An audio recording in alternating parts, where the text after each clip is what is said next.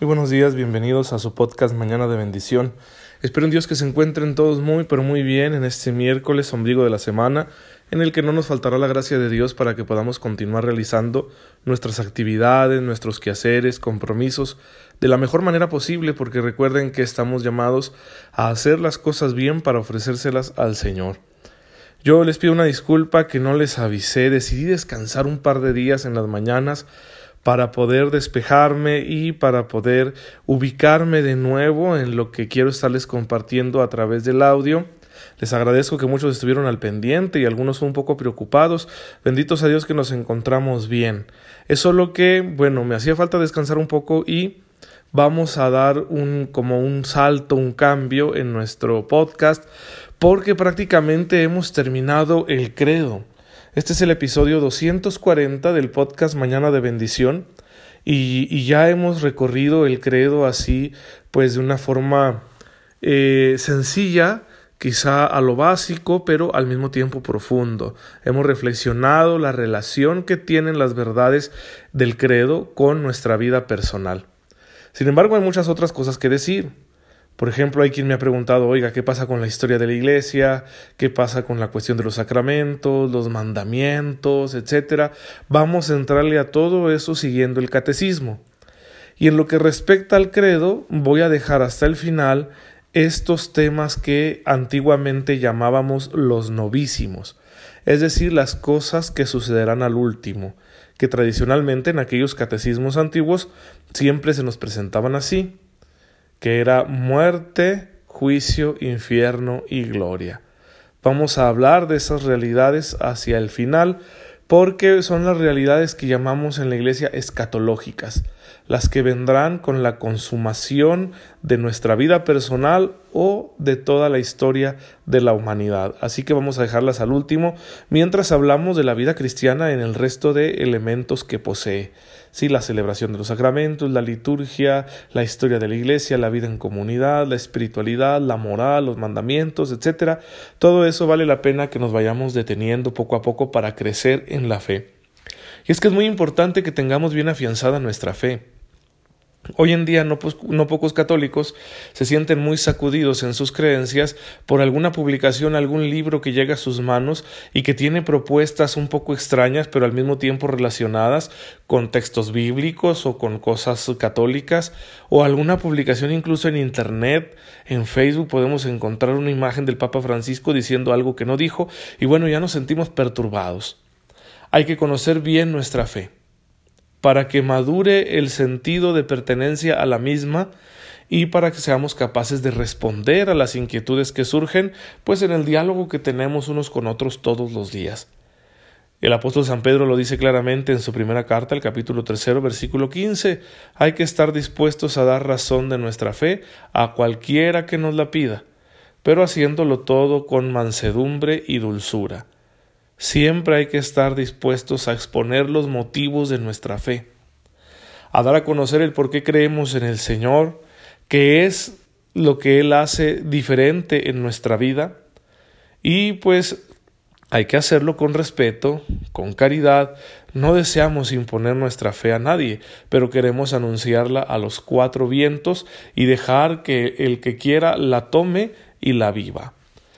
Para ello, repito, hay que conocerla bien. Y de eso se trata el podcast, de que conozcamos bien nuestra fe. Y yo he querido darle un sentido muy práctico, es decir, esta fe que no se convierta en una teoría, cómo se conecta con mi vida personal, con mis circunstancias concretas, aquí y ahora. Ese es el verdadero reto. Porque muchas personas podrán creer con su mente lo que la Biblia enseña, lo que la Iglesia dice, sin embargo, a la hora de confrontarlo con su vida personal, sienten que el rumbo va por otra parte, que la vida personal les exige ir a contracorriente de lo que creen. Y aquí es donde surgen una serie de preguntas que podemos plantearnos, que es bueno que nos las planteemos. En primer lugar, si yo siento que voy a contracorriente en mi vida con respecto a mi fe, la cuestión es ¿y conozco realmente mi fe? Estoy seguro de ir a contracorriente porque muchas veces no es cierto. Muchas veces mis opciones realmente son cristianas, pero no me he dado cuenta de ello porque yo pensaba que la fe era otra cosa o que la iglesia enseñaba otra cosa. La otra pregunta es, cuando sí voy contracorriente, ¿es porque no tengo opción o porque he dejado de confiar en la gracia de Dios? Porque hay que ser también muy honestos. En ocasiones no creemos que Dios pueda entrar en nuestra vida y dirigirla conforme a las exigencias de su propia revelación. Y entonces yo veo que en tal o cual circunstancia me es imposible actuar de otra manera, por lo general estamos actuando de formas que la Iglesia, la Biblia considerarían pecaminosas, ah, como no me es posible, entonces de alguna forma estoy justificado. Pero yo creo en Dios, sí, tal vez sabes que hay un Dios y de alguna forma le pides que te ayude, pero no estás confiando en que su gracia puede dirigir tu vida de una forma distinta, una forma más congruente con aquello que dices que crees. La confianza en la gracia de Dios es indispensable para vivir la vida cristiana, porque si no, nada tendría sentido. Solo no podemos cumplir las exigencias del Evangelio, y nos podríamos sentir muy desalentados al saber que vamos a estar fallando continuamente. San José María Escribá de Balaguer decía que un santo es aquel que lo intenta una y otra vez. Él decía que la vida cristiana es un continuo recomenzar, y de eso se trata. Pero recomenzar a partir de qué? Bueno, a partir de la confianza en la gracia de Dios. Si has cometido un error, un pecado, si tienes una caída, si has albergado alguna duda, si te has estado desviando del camino que el Señor te propone, hay que recomenzar otra vez, pero con la gracia de Dios no con la sola fuerza humana, ¿sí? Y aquí hay que reconocer que la gracia de Dios actúa de maneras misteriosas. Claro, hay que alimentar nuestra fe a través de la oración, de los sacramentos, del conocimiento de la palabra, de la práctica de las obras de misericordia, del diario compartir cristiano con los que nos rodean. Todo eso alimenta nuestra fe y hace que llegue la gracia de Dios y se multiplique. Pero luego hay que querer, hay que pedirle a Dios que nos dé el querer el querer actuar realmente conforme esa gracia que hemos recibido, porque somos libres a fin de cuentas. Y si libremente nosotros deseamos actuar de otra forma, pues Dios respeta nuestra libertad.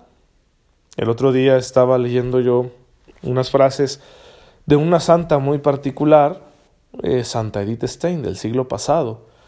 Ella, una mujer judía, filósofa destacada, discípula de un filósofo muy reconocido en la historia que fue Edmund Husserl, eh, que desarrolló una escuela de filosofía que se llamaba la fenomenología. Y bueno, Edith Stein fue su discípula, le conoció personalmente, cultivó esta metodología filosófica y nos dejó algunas obras muy interesantes al respecto. Ella se convierte al catolicismo, va teniendo un encuentro cada vez mayor con Cristo se convierte y luego posteriormente decide hacerse religiosa carmelita.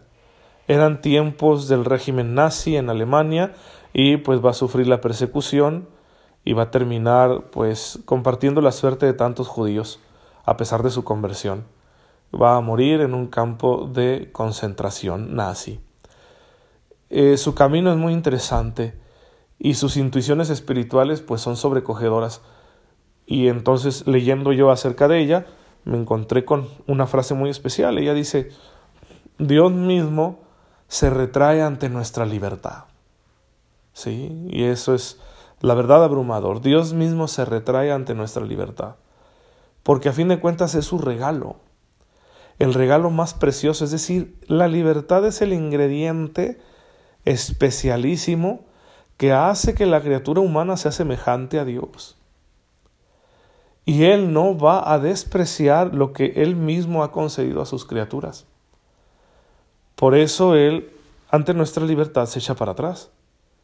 Y no va a ser nuestro soberano, nuestro Señor, a menos que nosotros le concedamos como un obsequio el acceso a nuestra libertad.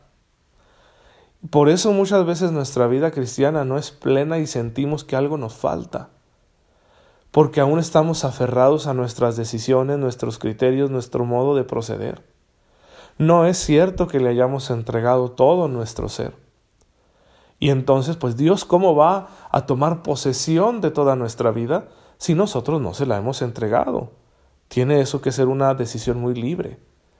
Esto que descubrí en las enseñanzas de Santa Edith Stein, pues me ha ayudado a comprender el misterio de la libertad y a entender que Dios me está pidiendo que yo se la entregue voluntariamente, no a fuerzas, sino que sea una decisión de mi voluntad, que yo le otorgue el control de mi existencia.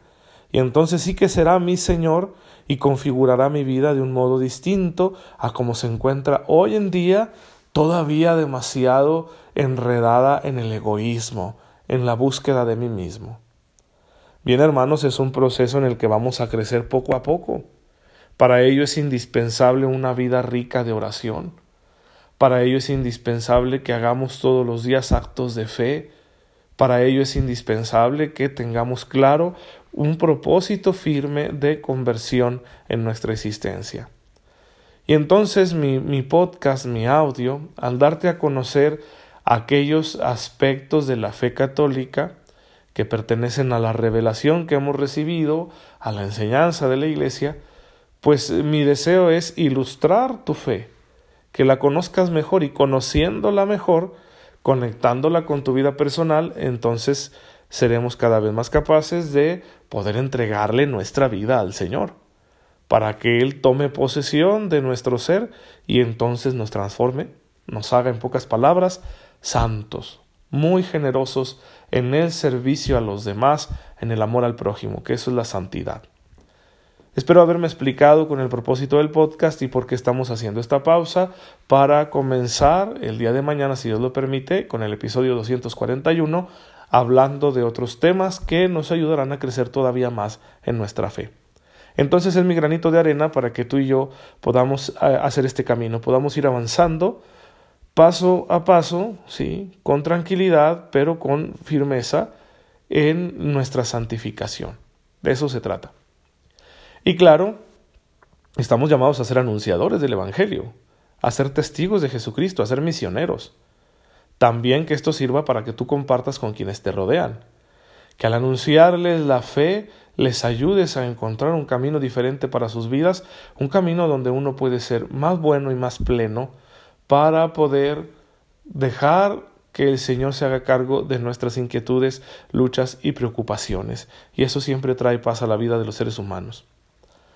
Eh, ayer o antier, no recuerdo, me topé con una publicación en Facebook, que ya viene de hace rato, donde falsamente le atribuyen al Papa Francisco una frase que dice que no es necesario creer en Dios para ser buenos. Pues tienen razón, no es necesario creer en Dios para ser buenos. Lo que es necesario para ser buenos es la presencia de Dios, aunque no creamos en Él. A fin de cuentas, Él es el que nos hace buenos poniendo cosas buenas en nuestra vida. Esas cosas buenas nos enseñan a ser buenos. Aunque yo no haya podido, por la razón que fuera, dar un sí explícito a la presencia de Dios en mi vida, porque tal vez ni siquiera sé, ni siquiera me he dado cuenta que Él está actuando a través de mí. Lo cierto, porque eso lo digo a nivel teórico, lo cierto es que en la práctica, en la práctica, queridos hermanos, somos tantos los que éramos y aún somos muy malos, sí, muy malos. Yo puedo decirles que yo me encontraba muy desorientado en la vida y que aún cargo con muchas luchas.